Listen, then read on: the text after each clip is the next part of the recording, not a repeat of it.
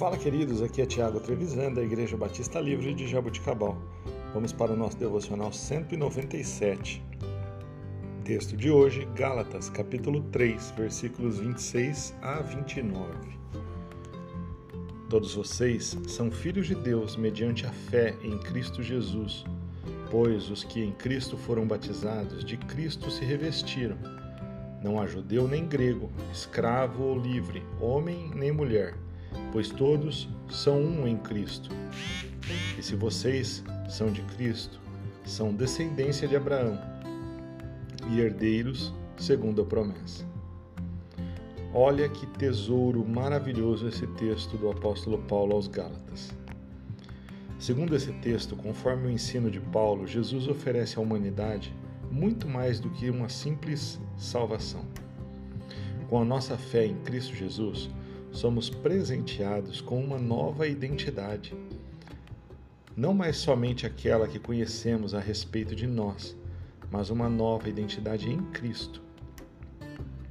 Olha como as Escrituras são atuais. Vivemos em uma época onde as, distinções entre homem e mulher, diferenças entre nacionalidades e raças são muito grandes. Se somos abastados ou não, somos são fatos que interferem no meio que você está.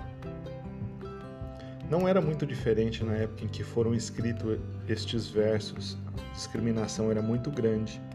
A divisão entre classes e etnias chegava a ser desumana. Porém, o autor traz uma nova vista à nossa identidade a partir de Cristo. Depositando e declarando nossa fé em Jesus Cristo, passamos a pertencer à mesma família, filhos do mesmo Pai por adoção. Este texto nos mostra que somos todos iguais perante o Senhor. Porém, tem aqueles que o Senhor conhece mais de perto, porque tem mais proximidade dele. Não vão à sua presença apenas para fazer os seus pedidos e pronto. Somos todos iguais perante Deus. Você hoje talvez esteja pensando que não tem valor algum. Porém, a morte de Jesus foi por você e foi por amor a você. Pode ser que você esteja se achando o mais importante de todos ou o insubstituível. A morte de Jesus também foi por você e foi por amor a você. Perante Deus, através de Cristo, não há distinção, somos todos iguais.